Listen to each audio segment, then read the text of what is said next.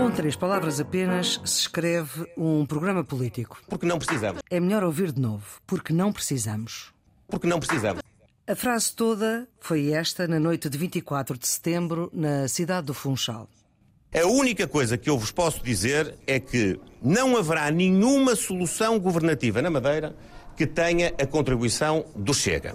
E eu quero dizer-vos que aquilo que vai ou pode acontecer na Madeira é aquilo que vai ou pode acontecer no país. Que o mesmo é dizer, nós não vamos governar nem a Madeira, nem o país com o apoio de Chega, porque não precisamos. 22 segundos de um programa político. Esta semana, e mais concretamente depois de ouvir os elogios de Mário Nogueira, o líder da FEMPROF, sobre a forma como agora o PSD olha para os problemas da educação e dos professores, Luís Montenegro, presidente do PSD, veio esclarecer. É muito simples. Não é não. Não é não. Eu, eu não percebo, com franqueza. Não... Quando não precisar? Não é uma questão de não precisar, eu nem sequer coloco a questão de não precisar.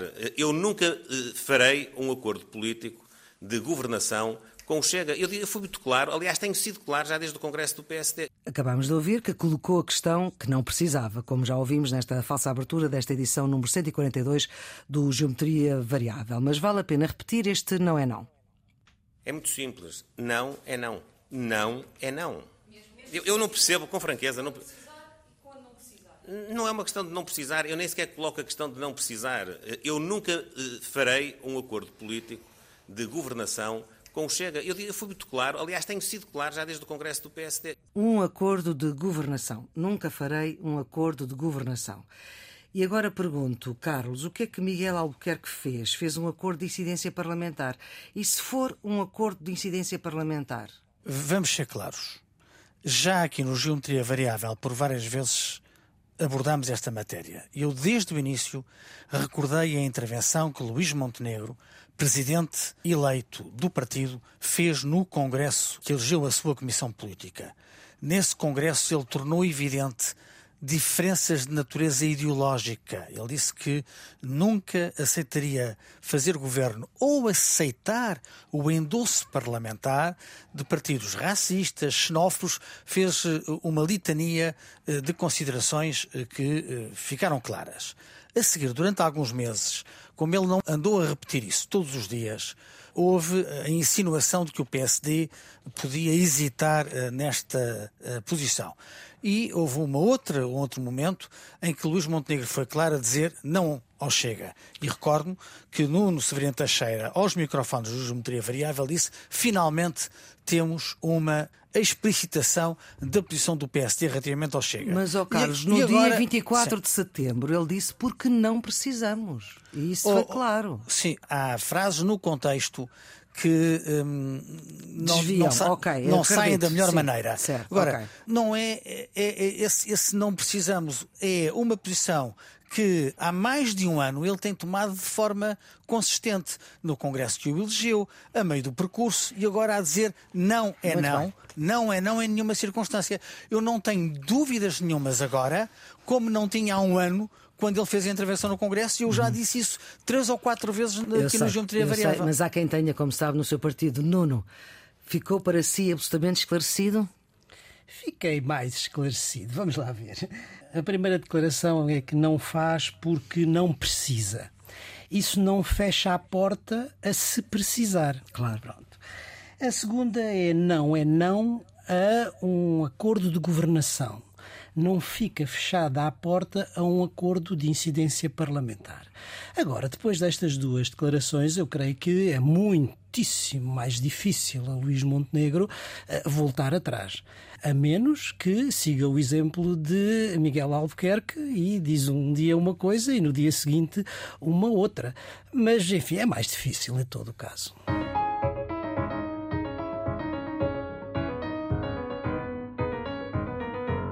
Geometria Variável, edição número 142, com Nuno Severiano Teixeira, antigo Ministro da Defesa e da Administração Interna do Governos do Partido Socialista, professor catedrático e presidente do IPRI, Instituto Português de Relações Internacionais da Universidade Nova de Lisboa, e Carlos Coelho, eurodeputado do PSD e presidente da plataforma multi e pluripartidária Nossa Europa. E, de repente, umas eleições regionais na região autónoma da Madeira que a comunicação social, regra geral, tratou como se nada de muito relevante se tratasse e os políticos trataram como se as sondagens valessem os votos contados, chegados ao dia e eis não quando acontece aquilo que ninguém estava à espera, porque a informação que tinha não tinha a qualidade necessária para se poder avaliar de facto o que é que se estava a passar na Madeira.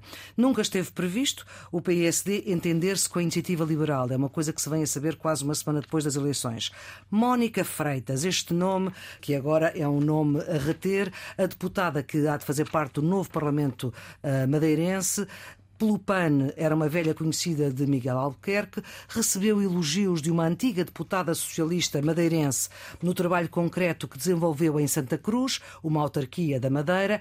É uma ativista, Mónica Freitas, é uma ativista pelos direitos das mulheres, contra a violência no namoro, por isso foi representar Portugal nas Nações Unidas há uns anos largos, teve contactos com o GRAL, que é um movimento de inspiração cristã, que em Portugal teve como representante máxima Maria de Lourdes E de repente há um vídeo com cerca de nove meses posto a circular onde Mónica Freitas vem dizer frases e palavrões que perturbam os mais sensíveis e não só.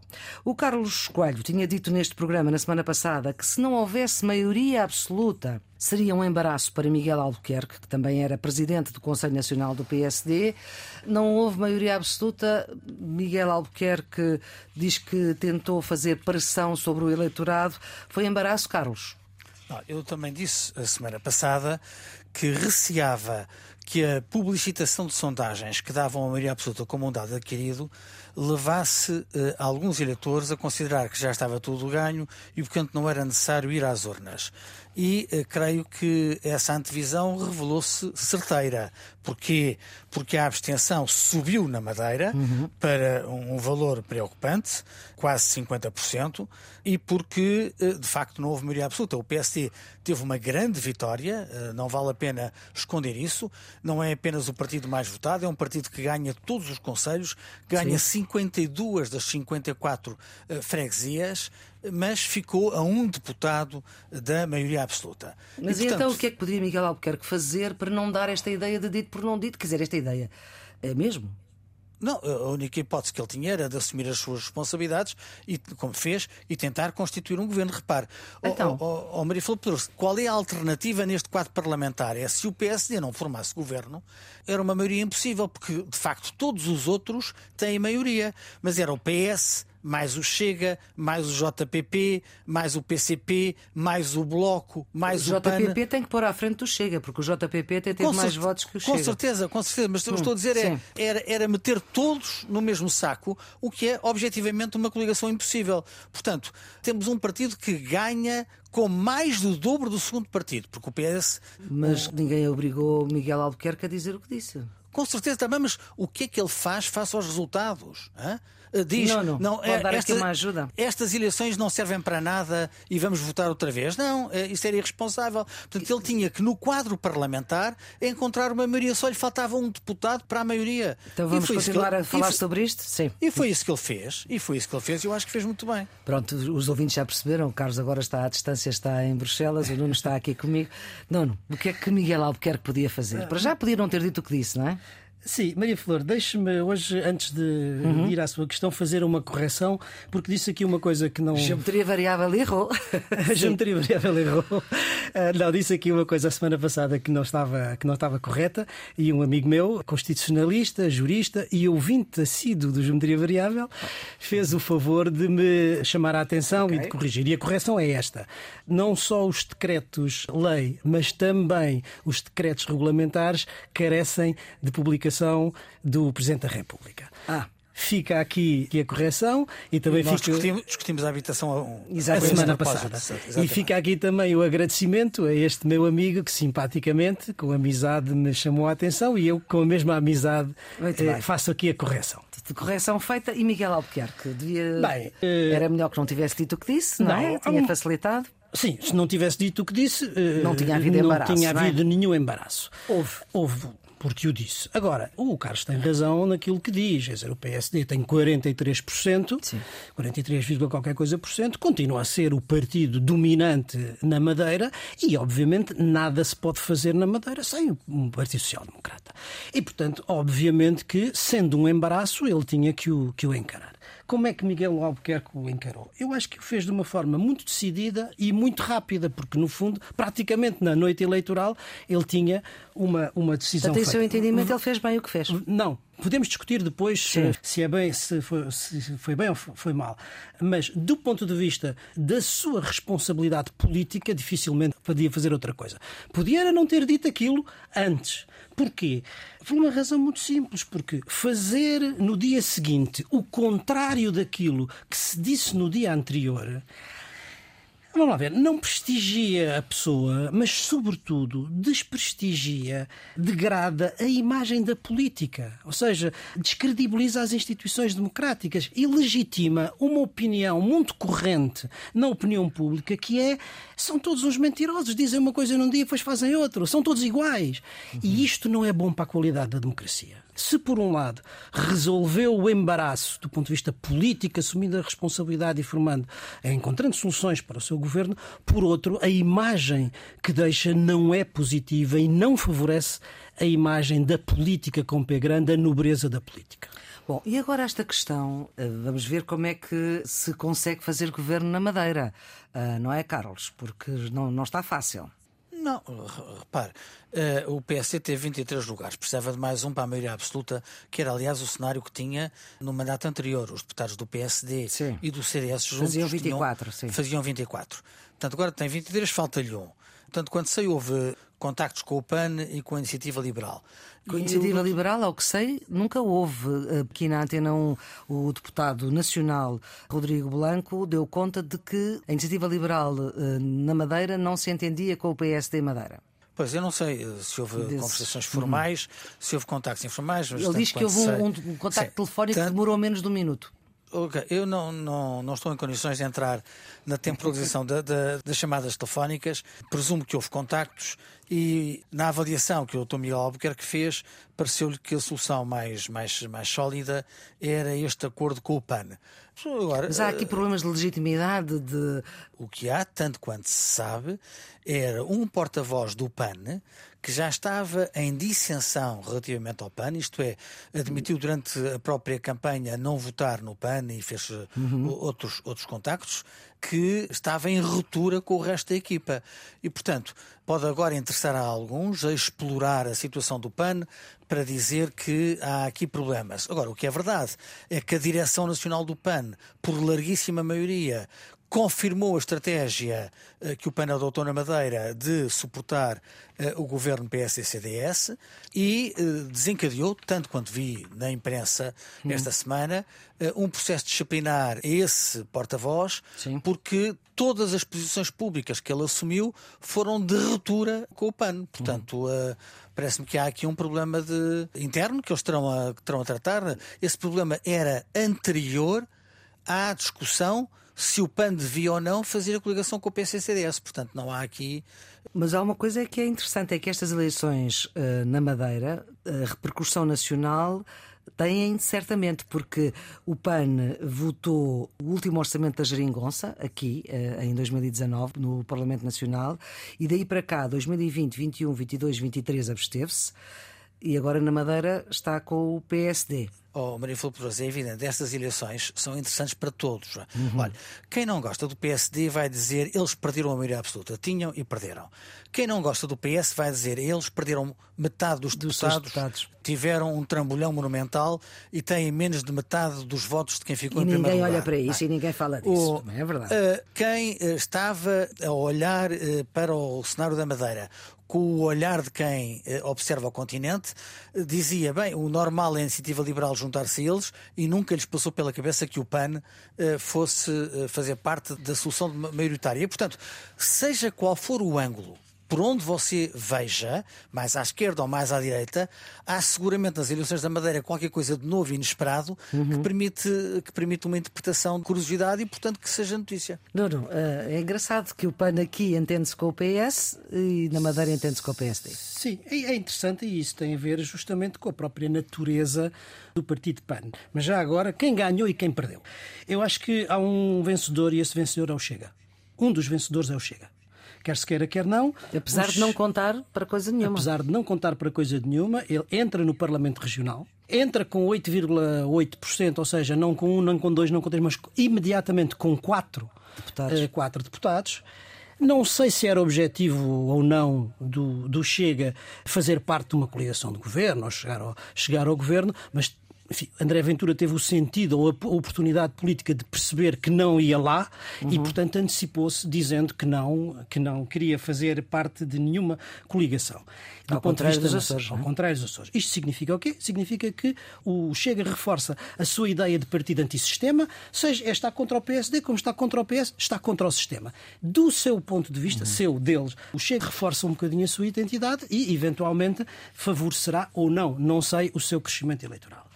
Quem é que ganha em segundo lugar? Ganha o PAN. E ganha o PAN porquê? Porque é um pequeno partido, tem 2, qualquer coisa portanto, um só deputado. Era irrelevante do ponto de vista político e com este acordo eh, torna-se um kingmaker, se quisermos uhum. dizer assim. No fundo, é, é, é, essa a função que eh, o PAN assume. E obviamente que isto Inês tem, Real... Eh, obviamente que isto sendo regional tem uma tradução também nacional. nacional. Quer dizer que isto é um partido, em certo sentido, um pouco desideologizado, que pode estar no centro-esquerda ou no centro-direita, tem causas fragmentárias, a natureza, os animais, etc.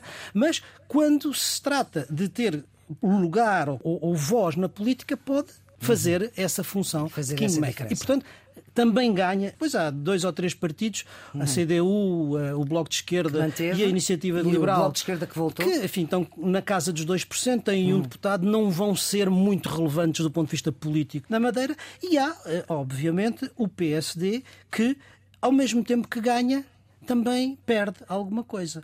Uhum. Ganha porque, obviamente, é o grande partido, é o partido mais votado, tem 43%, tem 23 deputados, continua a ser o partido dominante do sistema, não há nenhuma dúvida sobre isto, mas do ponto de vista político, face às expectativas que as sondagens tinham dado uhum. e até à tal frase, a tal pressão que Miguel Albuquerque tinha de ter. A expectativa era que tivesse uma maioria absoluta, não tem. Isso, em certo sentido, é uma vitória com um sabor um bocadinho amargo.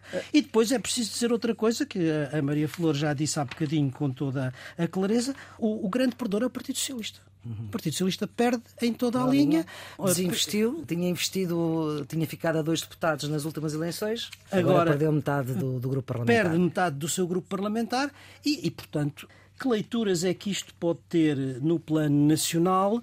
A Madeira é um. e a autonomia madeirense tem uma certa especificidade e, portanto, uhum. é difícil fazer traduções automáticas claro. ou imediatas no plano nacional. Agora, algumas leituras podem ser feitas, não é? António Costa, por exemplo, afastou-se completamente e. Nem ai, nem ui. Três linhas para dizer que Miguel Albuquerque podia continuar a governar. Pelo contrário, Luís Montenegro procurou, enfim, eventualmente pensando que havia haver uma maioria absoluta também, que capitalizar ele próprio uma vitória que era de Para fechar este tema, era precisamente por aí que eu queria ir. A atitude de Luís Montenegro. Houve um enxame, Carlos e Nuno, de vozes anónimas no PSD a criticar e para lá das várias e sonoras entrevistas que Alberto João Jardim deu a vários órgãos de comunicação social, eh, a agência Lusa, que foi ouvir Mota Amaral, antigo presidente da Assembleia da República, antigo presidente do Governo Regional dos Açores e um homem quase sempre muito contido, eh, que vem dizer eh, que estranha que Montenegro se tenha posto em bicos de pés, e estou a citar,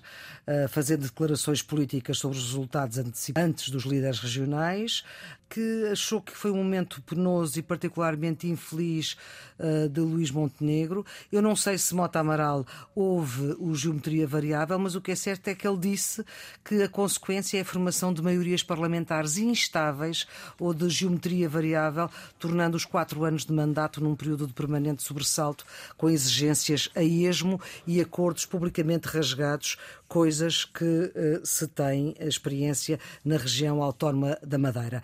Fez mal Luís Montenegro ter ido à Madeira, Carlos, ou não?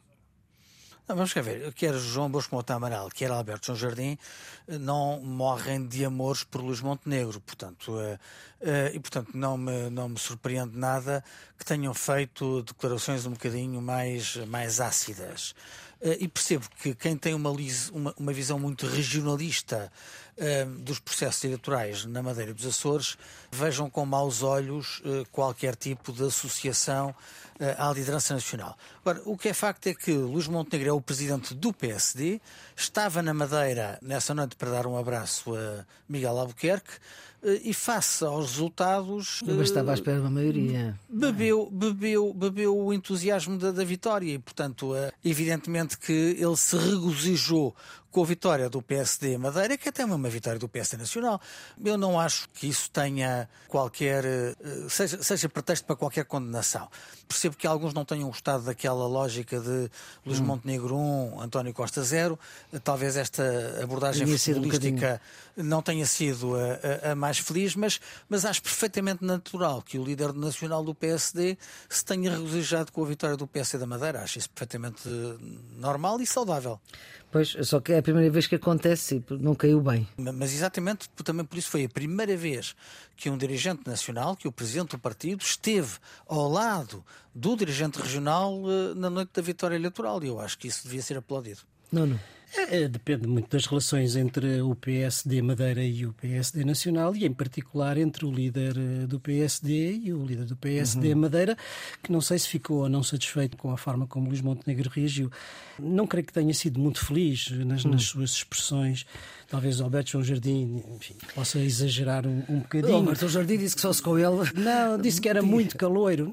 Não, enfim, não. Não, e que se fosse com ele nunca é... o teria convidado e, e não, não o queria lá. Mas não foi feliz, não, não, não, não, foi feliz. Não creio que isso tenha consequências políticas ou, sobretudo, pessoais na relação entre o Presidente do Governo Regional e o líder do partido, mas, mas não, não, não foi é, muito feliz. Evidentemente não tem, claro. não passa pela cabeça que a ida de Luís Montenegro não tenha sido claro. articulada claro. com Miguel Albuquerque. E Miguel Albuquerque não é apenas o presidente do PSD Madeira, é também o presidente do Congresso Nacional do PSD. Portanto, alguém que está muito próximo de Luís Montenegro. Exatamente. Já agora, só para mesmo fechar, uh, pegar aqui numa ideia que Mota Amaral deixou, porque ele mais ou menos diz que a dinâmica de, destas eleições devia ter estado no exercício do poder, devia-se ter refletido nos votos e tal não aconteceu porque o PSD foi coligado com o CDS. Ele não diz bem assim, mas dá a entender isso. Carlos, isto é não, difícil de dizer. É, não, não é? há, há, formas de fazer estudos de opinião claro. e de tentar uh, perceber, perceber é? se. Agora, sinceramente, eu estou, estou refém das minhas palavras no bom sentido. Eu acho que aquilo que conduziu este resultado foi a sensação antecipada da vitória, da vitória. fácil. E okay. o Carlos tinha já dito isso a semana passada. Exatamente. Sim, a sim. publicitação daquelas sondagens desencorajou vários eleitores de irem às urnas uhum. porque acharam que, que ele já estava ganho. Portanto, já estava ganho com maioria absoluta, não era necessário o sacrifício uh, de ir à urna de voto. Pode ter sido isso, uhum. mas uh, se nós olharmos um bocadinho para a longa duração, percebemos que há uma tendência uh, PSD de crescer, claro, de, de crescimento. Ou seja, 40 e tal anos durante de... enfim, os tempos do, do Dr. Alberto João Jardim havia uma maioria absoluta. Foram 10. Em 2019 teve-se fazer uma coligação pós-eleitoral, agora há uma coligação pré-eleitoral e nem com essa coligação uhum. se chega à maioria absoluta, o que significa que há uma tendência de ligeiro de, decréscimo. Uhum. E há, digamos, algumas outras características do ponto de vista do sistema que eu acho que também começam a ser relativamente claras e que também já traduzem algumas dinâmicas que também no continente se verificam. A fragmentação partidária. A fragmentação. É uma é? coisa que o Nuno chama muitas vezes a atenção. A verdade é que o Parlamento Regional tinha cinco partidos e agora tem nove. Agora Exato. tem nove, é quase duplicou. Portanto, a fragmentação regulamentação. Tem mais do que o nacional. Isso torna, obviamente, a governabilidade mais complexa e obriga, cá está, a este tipo de coligações, eh, umas mais sólidas, outras menos sólidas, mas que dificultam, digamos, um pouco a estabilidade. Eh, isto para ir ao encontro da, do que dizia o Dr. Mota Amaral. Oh, oh, Nuno, é verdade que nós em Portugal não estamos muito habituados a essa realidade, mas por essa Europa fora, no terreno nacional, Sim, sim. há governos que são suportados por cinco partidos no, no- no Parlamento e, portanto, a lógica de encontrar compromissos alargados numa base multipartidária com quatro ou cinco partidos não é nada alienígena na, na Europa democrática de E, hoje. e- e se calhar vamos ter que nos habituar. Habituar a isso. Como dizia o Habitua-se, pois é.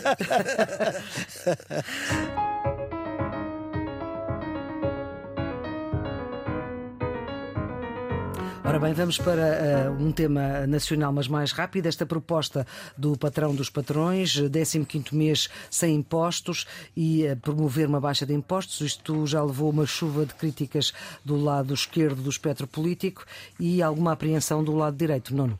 Sim, eu acho que isto se insere dentro do contexto de uma narrativa sobre a baixa dos impostos, não é? Uhum. Quer dizer, que de há uns tempos para cá tem vindo a, aparecer na opinião pública portuguesa. Eu acho que isto tem E a ver que o com... governo só promete para o orçamento de 2024. E eu acho que isto tem a ver com dois, dois ou três fatores que acabam por se conjugar. O primeiro é, de facto, em Portugal temos impostos altos. Não é?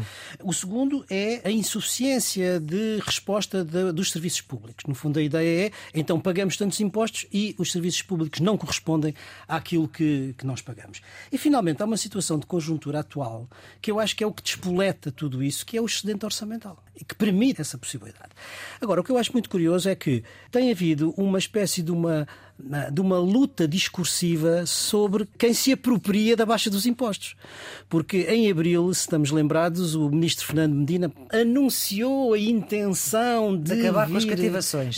E- e vir a baixar impostos. O 24. PSD, na sua rentrée, fez um tema forte, a baixa dos impostos, apresentou um conjunto de medidas, Todas na elas pelo Partido Socialista, que obviamente quer ser ele a colocar as coisas na agenda em sede de orçamento. Portanto, o que eu acho curioso é que há esta, esta luta para se apropriar da ideia ou da paternidade da, baixa, da baixa dos impostos. Finalmente, enfim, provavelmente o governo vai deixá-lo para o orçamento, tem maioria e vai, vai aprová-lo. Agora, o que é curioso olhando um bocadinho para o contexto mais geral, é que o PS e este governo já se tinham apropriado das contas certas, agora apropriam-se da, Da baixa da baixa dos impostos. O que é que fica como bandeira para a direita? Quer dizer, é, é a pergunta que, que se me sugere.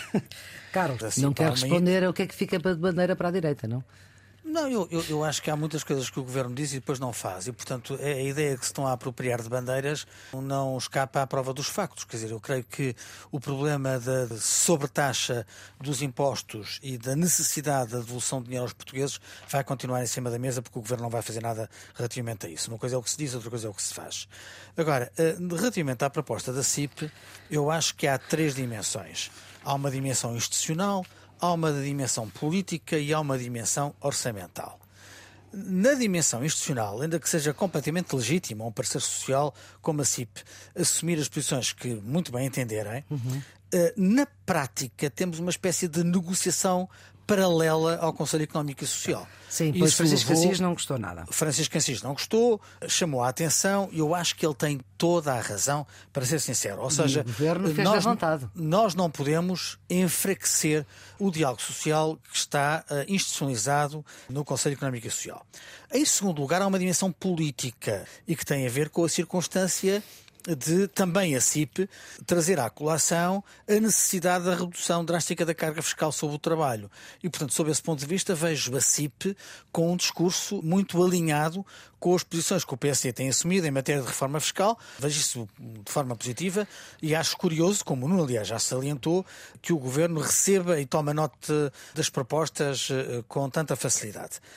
Mas, em terceiro lugar, há uma dimensão orçamental. Se é verdade que o aumento dos salários se traduz em maior coleta, porque a valorização salarial eh, tem eh, contrapartidas no plano tributário, isto é, as pessoas fazem compras e, portanto, há impostos que o o governo coleta nessa sequência, é verdade também que há uma diminuição da receita do Estado, porque a proposta deste 15 mês era que fosse feita sem taxação fiscal. E, portanto, uhum. há uma redução de impostos, que ao fim e ao cabo são a receita principal do orçamento, e isto pode levantar outros problemas. Por exemplo, o Presidente da Assembleia da República chamou a atenção para as questões da sustentabilidade da segurança social.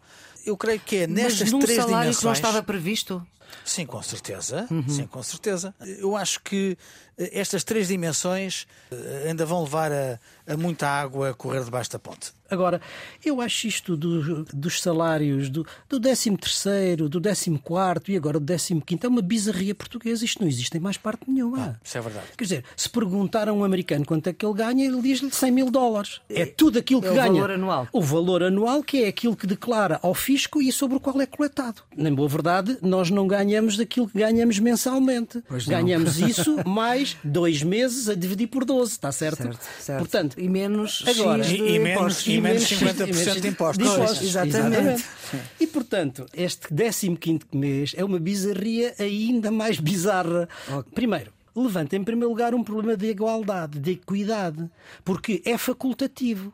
Há Ah, empresas sim, que claro. têm capacidade para fazer E outras que não têm, e outras que não faziam, têm. pois. Isso introduz uma desigualdade entre os trabalhadores, ou se quiser, entre os cidadãos, que sim. é, digamos, socialmente injusta. Provavelmente inconstitucional. Depois, isto significa pôr o Estado a pagar uma parte desse salário, na medida em que, como não há coleta, não é verdade? O Estado não recebe essa receita. E depois tem, de facto, o problema da segurança social, porque também não há contribuição para a segurança social. E aí não é só o problema da sustentabilidade, é o problema das próprias pessoas que, não descontando, não beneficiam dos Sim, apoios desse- sociais desse e da valor, reforma desse salário. Pá. E, por de facto, isto é preciso ser pensado com muito, com muito cuidado. eh, Não vai porque- acontecer. Sabemos que não vai acontecer. Provavelmente também não era para acontecer, mas sim Era para, só para- para marcar a agenda, não sei. Estou, estou a dizer isto sem, sem ter nenhum conhecimento de causa.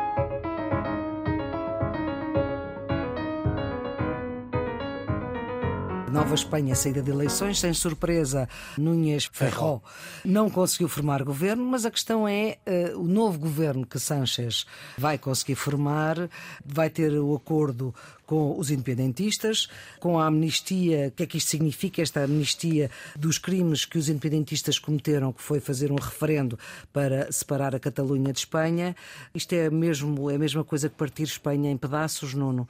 Como é que Nova Espanha vai sair destas eleições ou vai haver novas eleições? Oh, Maria Flor, antes, de, antes do verão nós tínhamos tratado deste tema e estamos precisamente no mesmo ponto, Ponto. apesar de ter, se ter avançado no processo constitucional. Sim. Ou seja, nós eh, sabíamos à partida que seria muito difícil ao PP de Feijó, apesar de ser o partido mais votado, ter maioria no Parlamento. Cá está outra Já vimos isso.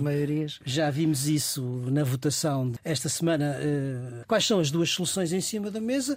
Ou iniciar o- todo este mesmo processo com Pedro Sanches, ou novas eleições. A sensação que eu tenho é que o rei, tal como deu em primeiro lugar a possibilidade a Feijó de formar governo, vai dá-la a Sanches.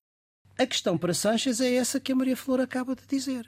Que tipo de acordo vai fazer com os independentistas, nomeadamente no que diz respeito à autonomia e ao referendo. É preciso dizer que Pedro Sanches disse que todas as soluções que procuraria estariam no quadro da Constituição. É verdade.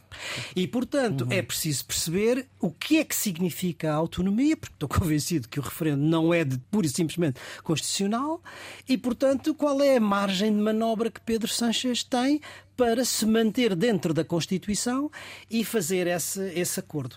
A outra hipótese é, se esta também não funcionasse, novas eleições, provavelmente no princípio do, do ano que vem. Carlos, aí do ponto de observação de Bruxelas, como é que olha para a Nova Espanha? Antes de mais, devo dizer que eh, eu não tenho particular simpatia por Ferro, não. Que não é do seu grupo, da sua família política. Sim, é da minha família sim. política, mas portanto, não. Isto é só para Eh, explicar que o P- o PP espanhol não tem nada a ver com o PSD português. Não, é, tem muitas diferenças, tem muitas Tem diferenças. muitas mas, diferenças, Portanto, evidentemente. eu não tenho simpatia pessoal eh, por, por Ferro, acho que ele tem, tem qualidades. E política? Mas, mas fiquei verdadeiramente bem surpreendido Ok. com a dignidade da intervenção dele no Congresso. Ele teve brilhante eh, no Congresso, sabendo que ia perder a eleição, com bandeiras muito bem colocadas, uma posição política muito bem explicitada e uma posição de grande dignidade que Sanches não soube responder. Sanches não foi capaz de se levantar e olhar olhos nos olhos do seu adversário e responder-lhe.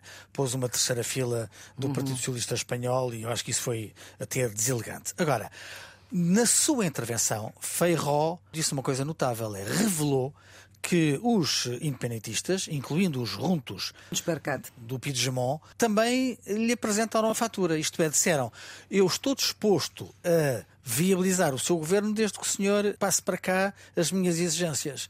E, portanto, na prática, o que nós temos perante o Congresso é um filme em que há dois candidatos a presidente do governo. Quem vai ganhar é Sanches, não tenho dúvidas uhum. nenhumas sobre isso, porque Sanches pagou o preço. Isto é, uh, aquilo que Feijó se recusou a pagar, Sanches está disposto a entregar. Como o Nunes chamava a atenção, há três reivindicações. A amnistia, que é uma forma de dizer que os tribunais vão ser desautorizados. Há o reforço da autonomia, na prática para fazer das regiões microestados, e é a questão do referendo da independência, eh, cuja constitucionalidade também tem as maiores dúvidas e, portanto, pode não vir a acontecer. Agora, Sanchez se vai ceder tudo o que os independentistas o obrigarem a ceder, porque ele quer continuar a ser presidente do governo. Não tenho dúvidas nenhumas sobre isso. Aquilo que para nós pode ser a ameaça que a Maria Flor Poderoso colocava na sua pergunta, eh, muito bem posta, se me bem permitido. Isto é, nós podemos estar a fragmentar a Espanha ou dividir a Espanha, independentemente da nossa janela de observação de Portugal, como portugueses, há um conjunto de espanhóis ilustres que estão a avançar com esse risco. E repare, não são apenas figuras da direita. Estou a falar de Felipe González, um socialista notável que foi presidente eh, do governo, de Alfonso Guerra, que foi vice-presidente número 2 de, de, Felipe González. Este até foi mais violento uhum. nas críticas do que Felipe González. Estou a falar de Joaquim Almunia, que foi vice-presidente da Comissão Europeia, ministro de, de Espanha, uh, e que tem sido também uma voz dissonante. E já aconteceu, aconteceu uh, nestas duas últimas semanas, figuras históricas do, do Partido Socialista Obreiro Espanhol, como Nicolás Redondo, que foram expulsos foram expulsos por delito de opinião por criticarem esta estratégia de Sanches. E, portanto, há aqui uma deriva do PSOE que, independentemente das consequências internas, que não é muito relevante analisar sob meu ponto de vista, é um problema deles, mas vai macular o espaço eleitoral de Sanches. Isto é, Sanches pode continuar como presidente do governo, mas para o fazer vai ceder aos independentistas e, fazendo, vai dar um tiro no pé, porque vai alienar uma parte substancial dos votantes do PSOE que querem a Espanha unida, querem a Espanha coesa, querem a Espanha dos espanhóis e que não querem ver a Espanha substituída por uma federação de, de Estados. Não, não. Eu acho que é isso que vai acontecer onde eu creio que a atenção deve ser posta é na capacidade negocial de Sanchez nesses três pontos para perceber quão elevado é o preço que paga certo. para manter o poder. Uhum. Alguns onde é provavelmente ainda possível, digamos, uma negociação dentro dos quadros constitucionais, nomeadamente certas áreas da autonomia. Uhum. Não sei, eu não, não, sou especialista, mas do ponto de vista jurídico pode haver alguma fórmula relativamente à amnistia. Vejo com muita dificuldade a questão do, do referendo, não é? Uhum. Uh, agora, a imagem que passe, digamos, da cedência negocial que for feita é absolutamente fundamental. Uhum. Porque, como o Carlos estava a dizer, e eu acho que ele tem razão, pode dividir o campo do próprio Partido Socialista. Já vimos que algumas figuras uhum. históricas do partido estão, estão, estão contra, e isso obviamente leva uma parte das coisas. Ao contrário, deve também dizer-se, de uh, eu acho que o discurso de Feijó, uhum. debate de investidura, criou coesão do próprio partido do é próprio partido popular, popular. e é portanto haverá é aqui que também pesar ou supesar estas duas posições. Não estou a falar agora no plano nacional mas uhum. no plano partidário de cada um dos, certo, certo, dos dois certo. partidos. Vamos ver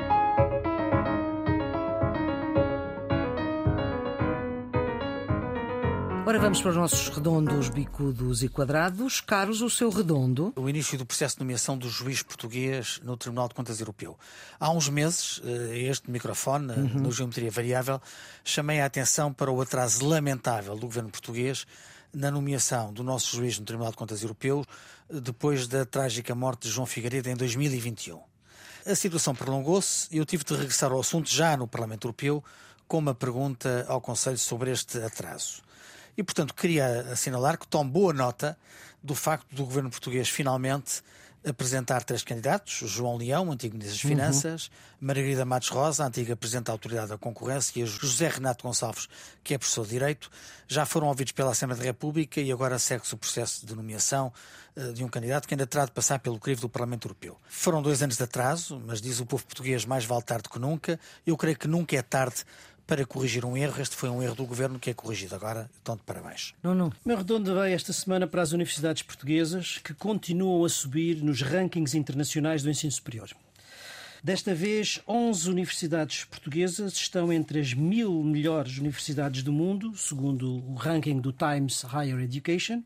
Lisboa, Porto e Coimbra entre as 400 e 500, a Universidade Nova de Lisboa entre as 500 e 600. Com exceção da Universidade Católica, que desceu, Todas as outras subiram. E eu acho que isto é um bom indicador de que as universidades portuguesas estão cada vez mais internacionalizadas e são cada vez mais reconhecidas. Carlos, o seu quadrado? Para o confronto entre o Canadá e a Índia. Em junho, um ativista Sikh, que é uma minoria religiosa eh, indiana muito representada no Canadá, tanto quanto sei, quatro ministros do, do Canadá são Sikh, foi assassinado. Uhum. Passaram três meses, o senhor Trudeau, que é o primeiro-ministro do Canadá, acusou. acusou publicamente a Índia de assassinar este ativista, que também tinha nacionalidade canadiana.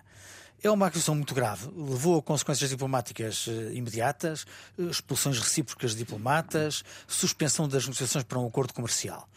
Mas as consequências potenciais são mais graves porque a Índia é uma potência emergente, um aliado circunstancial do Ocidente e um mercado a que pragmaticamente temos de estar atentos. Ou seja, esta divergência entre a Índia e o Canadá, conhecida em matéria de proteção dos membros desta minoria que Nova Delhi classifica como terroristas separatistas, eh, mas tanto quanto me recordo, não há memória de haver um, um, assassinato. O Paquistão acusa a Índia de já o ter feito, mas eh, para mim não é evidente. Agora, das duas, uma, ou as acusações de Trudeau são fundadas e então há um problema muito sério entre o Ocidente e a Índia, uhum. ou são infundadas. E Trudeau está a custar muito às relações que se querem boas entre aliados ocidentais e o gigante indiano. É um quadrado mesmo. Não é um quadrado. quadrado. Para os protestos do radicalismo climático. Três uh, jovens radicais climáticos atacaram esta semana o Ministro do Ambiente com tinta verde e um dia depois disso com tinta vermelha num encontro da aviação em Lisboa. Isto leva-me a dar uma nota positiva a Eduardo Cordeiro, pelo sangue frio e pela forma equilibrada. E por não e, ter feito caixa. E sem vitimização com que reagiu. E uma nota negativa para os ativistas, vamos dizer assim, para os radicais climáticos, não pela causa que defendem, mas pela forma que assumiram para fazerem a sua causa.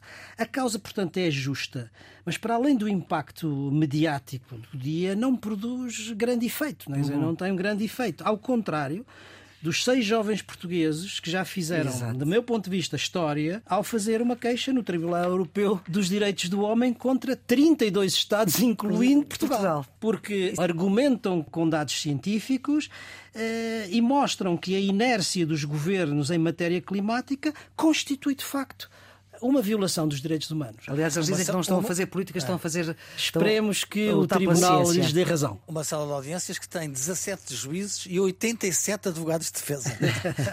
Vamos para os bicudos, Carlos, o seu. Escândalos, casos e casinhos no Ministério da Defesa. Desta vez descobrimos que o secretário-geral do Ministério da Defesa foi constituído arguído pelos crimes de abuso de poder e de falsidade informática no início de agosto. O caso está ligado com a derrapagem nas obras do ex-Hospital Militar de Belém. Não se percebe a posição da Ministra em mantê-la em funções e é difícil perceber a constante proteção do Primeiro-Ministro ou atual Ministro dos Estrangeiros, João Cravinho. A agravar, Jorge Seguro Sanches, que foi Secretário de Estado, fez uma crítica pública à Inspeção-Geral da Defesa que ele diz que tentou resolver o problema dos custos da adaptação do Hospital Militar de Belém, recorrendo a expedientes pouco abonatórios, ou seja, a autorizações retroativas, aquilo que os portugueses chamam limpar a porcaria para debaixo do tapete. Não? É? Nuno, o seu bicudo. Para Nagorno-Karabakh. Na semana passada, o acordo uhum. de cessar fogo e a abertura de negociações pareciam uma janela de esperança Foi o para seu a redondo. região. Foi, Foi, o, seu... o meu redondo. Exatamente. Ora, este otimismo durou Uma pouco mais de uma semana. Exatamente. O êxodo dos habitantes de origem arménia, com acusações, ou pelo menos receios de limpeza étnica, uma explosão num depósito de combustível, ainda por explicar, mas que fez uma quantidade de mortos. mortos. E agora, a dissolução oficial da região de Nagorno-Karabakh pelo Azerbaijão estão a fazer soar os alarmes humanitários e a mobilizar vários atores internacionais, quer por receio da população, mas sobretudo também quer por haver possibilidade de degenerar outra vez num conflito armado. É muito preocupante. Fechamos com as pistas para este fim de semana. Carlos, a sua? Um livro chamado Liderança, de Henry Kissinger. O subtítulo é Seis Estudos sobre a Estratégia eh, Mundial. A quem é que Eu- oferecia?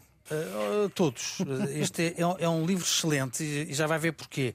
É um livro que do ano passado, mas em Portugal só saiu em maio de 2023, através da Don Quixote. Henry Kissinger diz que os acontecimentos na política mundial dependem também das pessoas que estão à frente. Ele diz que as, as pessoas importam no curso dos acontecimentos. Não são só as circunstâncias sociológicas, económicas, geoestratégicas que determinam os comportamentos. E ele eh, faz isto analisando seis pessoas, seis lideranças. Konrad Adenauer, que recuperou a Alemanha derrotada eh, e moralmente falida. Charles de Gaulle, que integrou a França nas potências aliadas vitoriosas.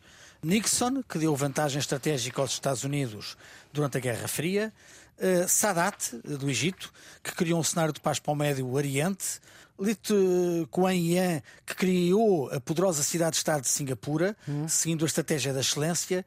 E, eh, falando dos homens no poder, Margaret Thatcher, eh, que renovou a posição moral e internacional do país, seguindo a estratégia da convicção. Isto é, é um livro misto de história e misto de biografia, eh, com a assinatura de Kissinger e que é muito, muito, muito interessante. Muito bem. E a sua pista, Nuno? Minha pista esta semana vai para o Daciano da Costa no CCB. O Daciano da Costa é um dos grandes nomes da arte portuguesa da segunda metade do século XX, por muitos visto como o pai do design português.